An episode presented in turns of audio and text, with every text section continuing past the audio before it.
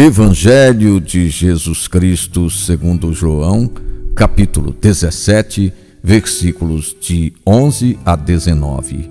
Pai Santo, guarda-os em teu nome, o nome que me deste, para que eles sejam um como nós somos um. Eu os guardei e nenhum deles se perdeu, a não ser o filho da perdição, para se cumprir a Escritura.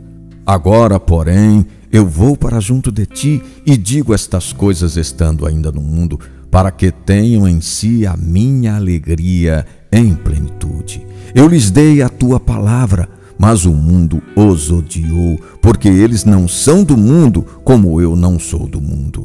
Eu não rogo que os tires do mundo, mas que os guardes do maligno. Consagra-os pela verdade. A tua palavra é a verdade. Que palavras lindas estão brotando dos lábios do Senhor Jesus em sua oração sacerdotal. Ele mesmo dizendo que não deixou que nenhum dos que confiou nele se perdesse.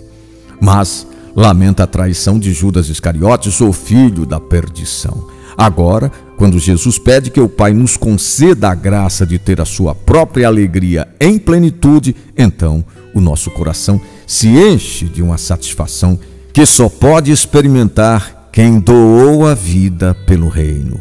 Por fim, Jesus pede que ninguém deixe ou mesmo saia deste mundo, mas que sejam livres do maligno.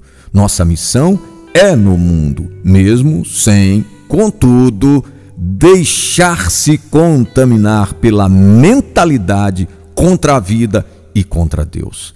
Aqui a palavra mundo representa mentalidade e não espaço geográfico.